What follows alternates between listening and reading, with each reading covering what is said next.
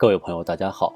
欢迎大家收听小凡为大家录制的公考节目。节目文字版下载，请关注微信公众号“跟着评论学申论”。本期话题为存量更新，促进城市可持续发展。当前，我国的城镇化率已经超过百分之六十，城市建设的重点转入对存量的提质增效阶段。城镇老旧小区作为重要的存量。全面推进其改造工作是促进城市更新的重要引擎。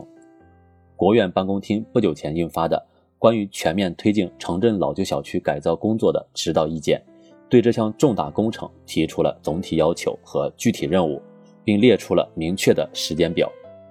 住有所居是人民美好生活的重要基石。党的十八大以来，城镇保障性安居工程累计完成投资超过十万亿元。年均完成投资约一点四万亿元，极大改善了困难群众的居住条件。此次印发的指导意见进一步明确，将城镇老旧小区改造纳入保障性安居工程，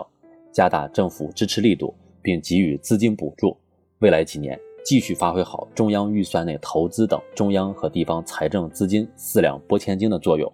不仅能够进一步推动实现人民群众从有房住到住得好的飞跃。对稳定投资增长发挥投资关键作用，也将提供重要的支撑，从而实现惠民生和促发展的良性循环，不断增强人民群众获得感、幸福感、安全感。老旧小区改造是一项推动城市更新的系统工程，小区内部的市政基础设施升级改造，需与外围的大市政系统接驳，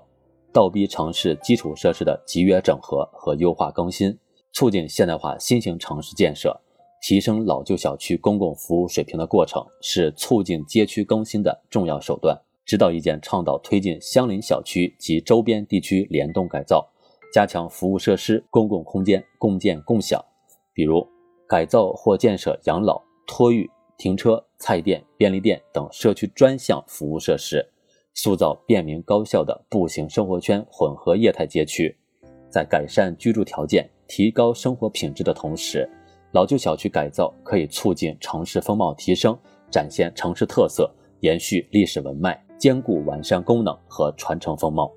老旧小区改造不只是城市更新的重要内容，也体现着治理体系和治理能力现代化的内在要求。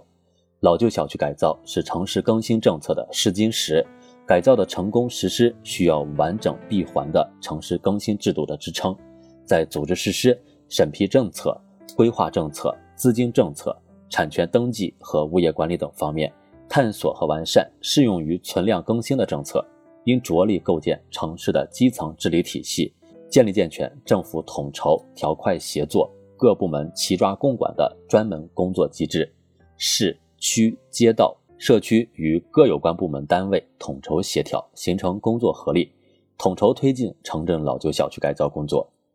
老旧小区改造与加强基层党组织建设、居民自治机制建设、社区服务体系建设有机结合，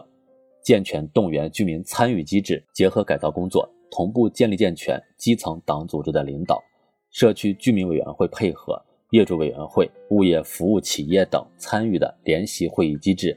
共同维护改造成果，完善小区长效管理机制，就能让改造后维护更新进入良性轨道。促进城市治理体系的科学系统化构建。改革开放以来，我国经历了世界历史上规模最大、速度最快的城镇化进程。今天，从增量扩张到存量更新，从追求有没有转向解决好不好，这既是主动适应我国社会主要矛盾转化的具体体现，也是实现高质量发展的必然要求。以推进城镇化小区改造为抓手，推动存量优化、管理提升、制度完善。我们就一定能够实现城市的可持续发展，让人民群众在城市生活的更方便、更舒心、更美好。本节目所选文章均来自人民网、求是网、学习强国。申论复习，请关注微信公众号，跟着评论学申论。